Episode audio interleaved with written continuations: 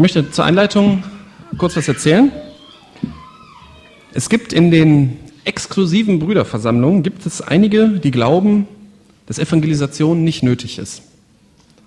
Und zwar, wenn Gott will, dass sich jemand bekehrt und zur Gemeinde dazukommt, dann wird er ihn schon dahin führen.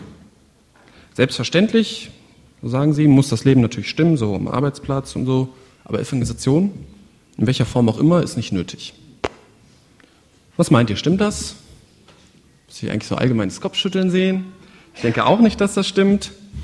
Ich möchte auch sagen, das ist auch nur ein kleiner Teil, nur ein kleiner Teil aller Brüderversammlungen sind exklusiv und von denen denken auch wieder nur so ein Teil so. Also wenn jetzt der Bruder Joas mal hier wieder hinkommt, nicht dem dann erzählen, so von wegen, ja, der Peter hat gesagt, er haltet Evangelisation nicht für nötig. Also das gilt nur für einen kleinen Teil. Ich denke, wir haben einen Auftrag zur Evangelisation und über Evangelisation möchte ich mit euch nachdenken. Allerdings nicht über Großevangelisation, so mit großer Halle und so, sondern über persönliche Evangelisation. Ich möchte dazu in erster Linie Stellen aus den Evangelien verwenden. Unser Auftrag allgemein, der steht in Matthäus 5, 14 bis 16. Ihr seid das Salz der Erde. Nee, gar nicht wahr, ich wollte bei Licht anfangen. Ihr seid das Licht der Welt. Eine Stadt, die oben auf dem Berg liegt, kann nicht verborgen sein. Man zündet auch nicht eine Lampe an und setzt sie unter den Scheffel, sondern auf das Lampengestell und sie leuchtet allen, die im Hause sind. So soll euer Licht leuchten vor den Menschen, damit sie eure guten Werke sehen und euren Vater, der in den Himmeln ist, verherrlichen. Wir sollen also ein Licht für andere sein, um Gott zu verherrlichen. Verherrlichen, also das Wort bedeutet eigentlich so, wenn man das so ganz platt sagt, einfach so zeigen, wie herrlich, wie gut, wie toll Gott ist. Man kann da im Prinzip alle positiven Ausdrücke verwenden, die würden alle nicht reichen, um Gott zu beschreiben. Aber dieser Begriff verherrlichen in unserer Umgangssprache wird ja meistens so im negativen Touch äh, eigentlich benutzt. Also ihr kennt den Ausdruck zum Beispiel Gewaltverherrlichung. In so gewaltverherrlichenden Filmen, da wird dann dargestellt, dass Gewalt gut ist und die Lösung ist. Das ist natürlich Unsinn. Aber wir sollen, wieder andersrum, sollen wir als Christen Gott verherrlichen, weil er eben wirklich gut ist, weil er wirklich die Lösung ist. Vielleicht hilft so die sprachliche Parallelität, das Wort so ein bisschen besser zu verstehen. In dem Text, den ich gerade vorgelesen habe, da steht auch schon, wie das so funktionieren soll, Gott zu verherrlichen. Unser Leben soll so sein, dass es für uns nicht peinlich ist, wenn ein Außenstehender einen tiefen Einblick in unser Leben bekommen würde. Unsere Werke, also das, was in unserem Leben passiert, das kann ruhig öffentlich gemacht werden. Es soll vorbildlich sein. Wir sollen eine Ausstrahlung haben, damit die Leute auf uns gucken und anfangen, unseren Vater im Himmel zu verherrlichen. So, ich habe jetzt mehrfach das Wort sollen verwendet und es hört sich in diesem Zusammenhang auch richtig an. Man soll dies, man soll das. Und ich hatte letztens ein Gespräch mit Zeugen Jehovas und diese ganzen Diskussionen, äh, darf ein Christ Weihnachten feiern, darf ein Christ zur Bundeswehr, das habe ich alles schon vor langen Jahren hinter mich gebracht. Und ich wollte mal was mit denen über ihr Glaubensleben reden. Über ihr Glaubensleben mit den Zeugen Jehovas. Ihre Antworten waren immer, ja, man soll dies tun, man soll das tun. Und dann habe ich den einen dann konkret gefragt, wie sieht denn Ihr Glaubensleben aus? Was kann ich denn sehen, welchen Tag mit Ihnen verbringe? Da war er ganz irritiert und meint dann so, ja, man soll dies, man soll das und so weiter. Ja, das Wort soll kommt in diesem gerade gelesenen Bibeltext nur einmal vor. So soll euer Licht leuchten vor den Menschen. Wir sollen also ein Leben führen, das nicht von anderen übersehen werden kann. Nun könnte ich dann, wie der Zeuge Jehovas, dann einfach sagen, so, okay, man soll dies tun, man soll das tun, alles klar, predigt fertig, geh nach Hause. Vielleicht möchte ich mir das aber nicht machen. Ich glaube, so ein großes Problem für viele ist, ist, dass die Bibel nicht in der heutigen Zeit geschrieben ist. Wir finden in der Bibel zum Beispiel kein Beispiel dafür, wie ein westdeutscher Angestellter aus dem 20. Jahrhundert, wie er sein Leben mit Jesus führt. Es steht hier nicht wörtlich drin, wie man im Büro, in der Schule oder in der Werkstatt am besten von Jesus weitererzählt. Es steht nicht drin, welche christlichen Bücher und Traktate man am besten weitergibt. Und es steht auch nichts über Radiomissionen oder Internetmissionen in der Bibel. Aber trotzdem ist die Bibel komplett. Da fehlt nichts. Gott hat nichts, auch nicht einen Satz vergessen. Ist alles drin, was drin sein muss. Davon bin ich überzeugt. Wir sind ja als Christen keine Computer und die Bibel ist kein Programm. Also nach dem Motto, erst mache ich das, dann mache ich das, dann verteile ich das, dann mache ich das, dann mache ich das und dann bekehrt er sich. Wäre ja klasse, aber so geht es nicht. In der Bibel steht alles drin, was wir wissen müssen, aber um es zu verstehen und es anzuwenden, müssen wir zu Jesus gehören, sonst kann man mit der Bibel nur wenig anfangen. Ich möchte nun anhand einer Bibelstellen mit euch das Thema persönliche Evangelisation betrachten. Einer der Hauptgründe, warum Leute an Jesus glaubten, waren Jesu Taten. Zum Beispiel, also da gibt es viele Stellen, ich habe jetzt mal zwei rausgesucht. Lukas 13, Vers 17b. Die ganze Volksmenge freute sich über all die herrlichen Dinge, die durch ihn geschahen. Oder Markus 7, Vers 37. Sie gerieten im höchsten Maß außer sich und sprachen, er hat alles wohl gemacht. Er macht sowohl die Tauben hören als auch die Stummen reden. Jesus hat den Menschen gedient. Wenn jemand Hilfe brauchte und er sich an Jesus wandte, dann hat Jesus ihm geholfen. Nun vollbrachte Jesus dabei auch viele spektakuläre Wunder, die viele sensationslüsterne Leute angelockt haben, obwohl Jesus eigentlich nie Sensationen vollbringen wollte. Er wollte nur den Menschen helfen. Nun scheinen sensationelle Wunder, so laut Beschreibung der Briefe des Apostels, heute eher die Ausnahme zu sein, obwohl sie natürlich genauso möglich sind und wenn Gott es für richtig hält, sie auch heute noch passieren. Aber was können wir denn für Taten tun, damit die Leute an Jesus glauben? Um mich dieser Frage zu nähern, möchte ich erst so ein bisschen Jesu Motive betrachten.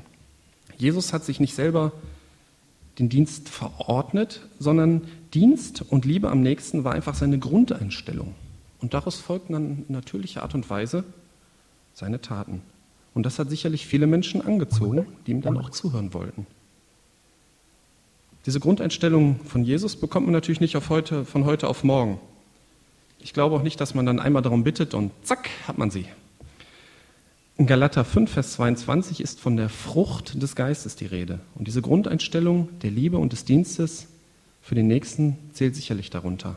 Und sie wächst. Eine Frucht muss immer wachsen. Wächst in einer engen Beziehung zu Jesus. Und ich möchte nun versuchen, anhand einiger Beispiele Defizite in dieser Hinsicht in unserem Leben aufzudecken. Jesus wurde zum Beispiel in Johannes 2, Vers 2 zu einer Hochzeit in Kana eingeladen. Das war eine ziemliche Mega-Hochzeit. Kann man dann erkennen, wie viel Wein da verbraucht wurde. Und vielleicht war das ganze Dorf da. Aber trotzdem wird extra erwähnt, dass Jesus eingeladen war. Und damals war Jesus noch nicht so eine spektakuläre Persönlichkeit. Schließlich hat er ja sein erstes Wunder auf dieser Hochzeit getan. Und zu einer Hochzeit lädt man ja in erster Linie Leute ein, die einem wichtig sind. Wann wurdest du zuletzt zu so einem vergleichbaren Ereignis eingeladen? Gibt es überhaupt nicht an Jesus Gläubige, die dich zu so einem Ereignis einladen würden? Wenn dem nämlich nicht so ist, dann kann es sein, dass dir dein Nächster recht egal ist und du ihm deswegen auch egal bist. Ich selber nehme, nehme mich da nicht aus. Das Problem ist ja, ne, je älter, berufstätiger, verheirateter man ist, desto weniger Kontakt hat man mit an Jesus, nicht an Jesusgläubigen. Ein Problem dabei ist, dass wir oft auch an Kontakte mit der Haltung herangehen, was bringt mir das? Was bringt mir so ein Kontakt? Jesus sagte zu jemandem, der ihn zum Essen eingeladen hatte, in Lukas 14, 12 bis 14, wenn du ein Mittag- oder Abendessen machst, so lade nicht deine Freunde ein, noch deine Brüder, noch deine Verwandten, noch reiche Nachbarn, damit nicht etwa auch sie dich wieder einladen und dir Vergeltung zuteil werde. Sondern wenn du ein Mahl machst, so lade Arme, Krüppel, Lahme, Blinde ein. Und glückselig wirst du sein, weil sie nichts haben, um dir zu vergelten. Denn es wird dir vergolten werden bei der Auferstehung der Gerechte, Rechten. Damals war es anscheinend Sitte, reiche und angesehene Leute einzuladen, um wieder eingeladen zu werden. Wir kennen das noch alle aus unserer Kindheit. Ne? Man lädt dann immer Kinder von reichen Eltern ein, weil dann gibt es ein besonders gutes Geschenk. Aber wenn man dann wieder eingeladen wird, dann passiert auch immer was Besonderes. Also kann ich mich noch gut daran erinnern. Euch ist das vielleicht auch nicht so unbekannt. Bei Erwachsenen, da pflicht man so die Bekanntschaften eher nach dem Prinzip, so was bringt mir so eine Bekanntschaft? Verstehe ich mich gut mit ihm? Ist es nett, mit ihm zusammen zu sein? Hat man die gleichen Interessen? Kann man sich gut unterhalten? Und mit nicht an Jesus Gläubigen, da hat man oft nicht so viele Gesprächsthemen. Die damaligen Armen, Krüppel und Lahme, das waren meistens ausgestoßene, Ungebildete, die keine Ahnung von nichts hatten, weil sie zu sehr mit dem täglichen Überleben beschäftigt waren. Die hatten keine Zeit zur Schule zu gehen, weil die sehen mussten, dass die nicht verhungern. Und sie waren sicherlich keine attraktiven Gesellschafter. den man dann zum Beispiel über den europäischen Markt oder so diskutieren konnte. In derselben Art und Weise denken wir oft, dass es erstrebenswerter ist, so dem Zusammensein mit manchen Leuten vielleicht besser auszuweichen.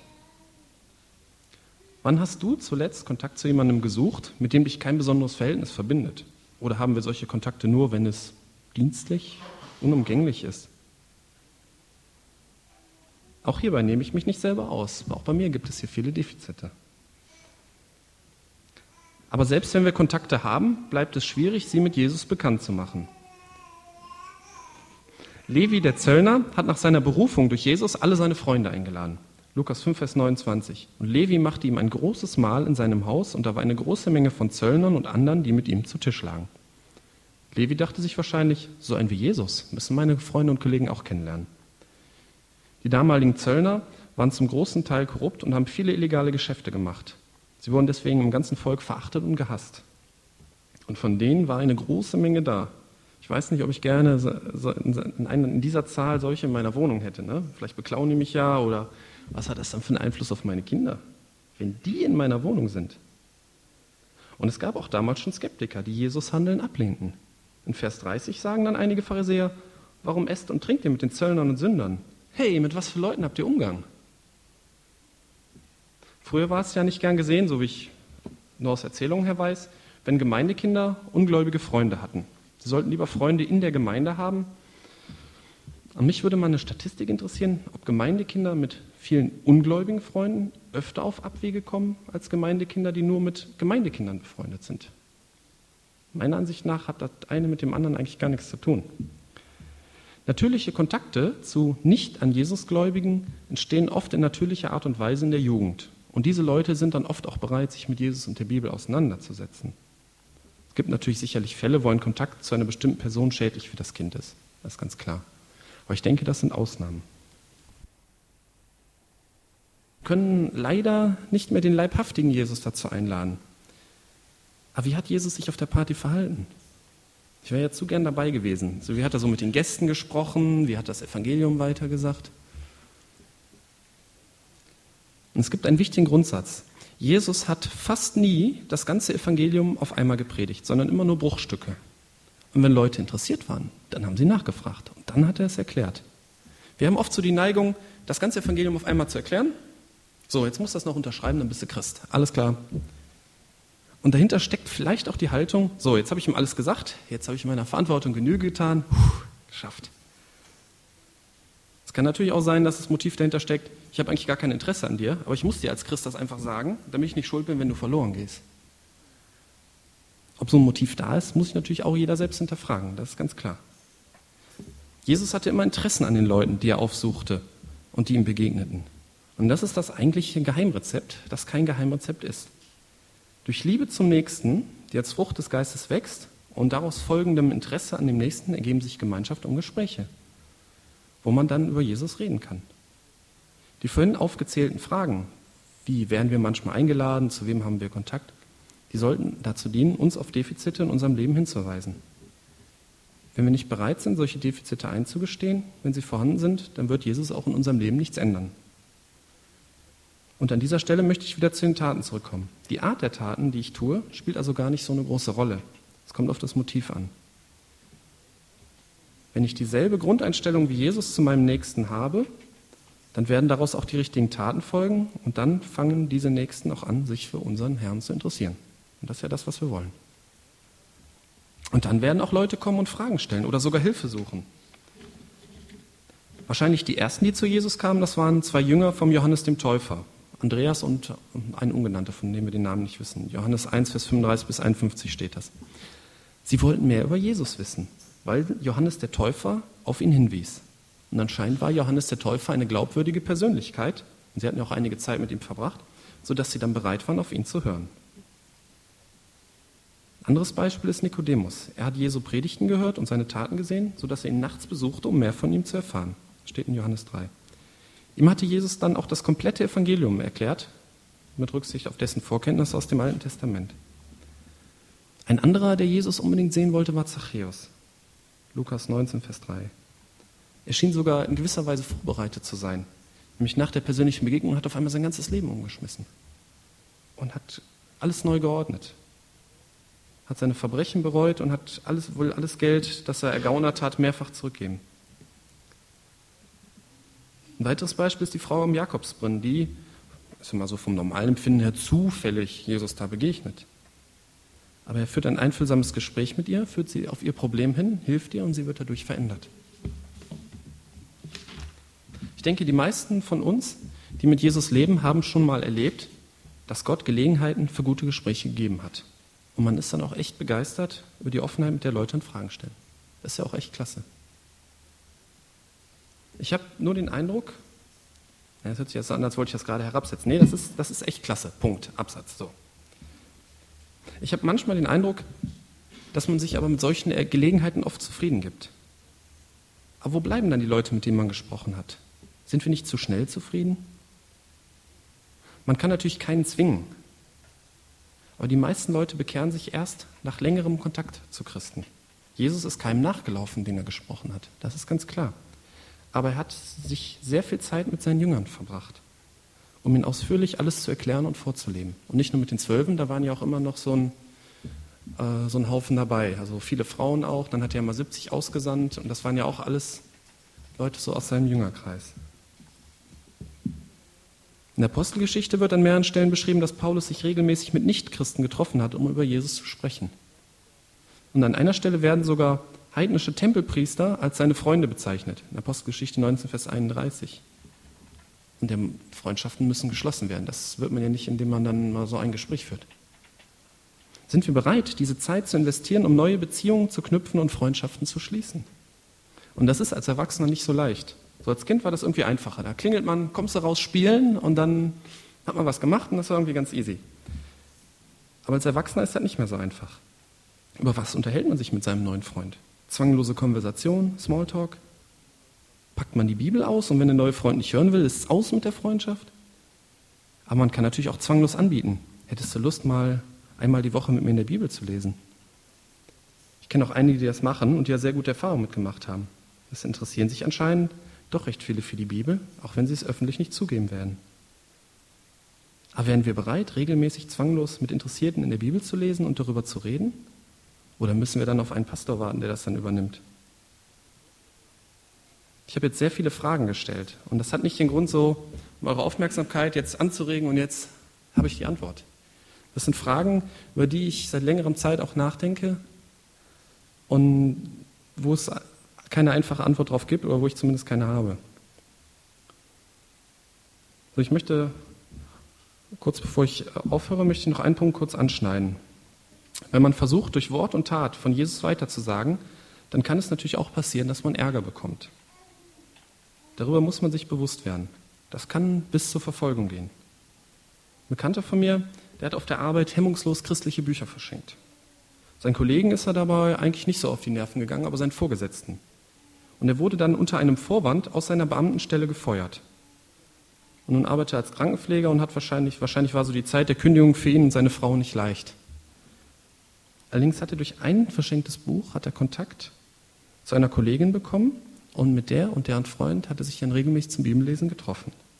Diese Frau und ihr Freund kamen dadurch zu Jesus und machten einen Hauskreis auf, wodurch sich bestimmt schon 30, 40 oder noch mehr Leute für Jesus entschieden haben.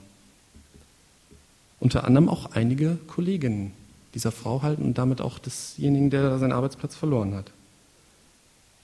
Sind wir bereit, auch Kritik und auch größere Schwierigkeiten auf uns zu nehmen?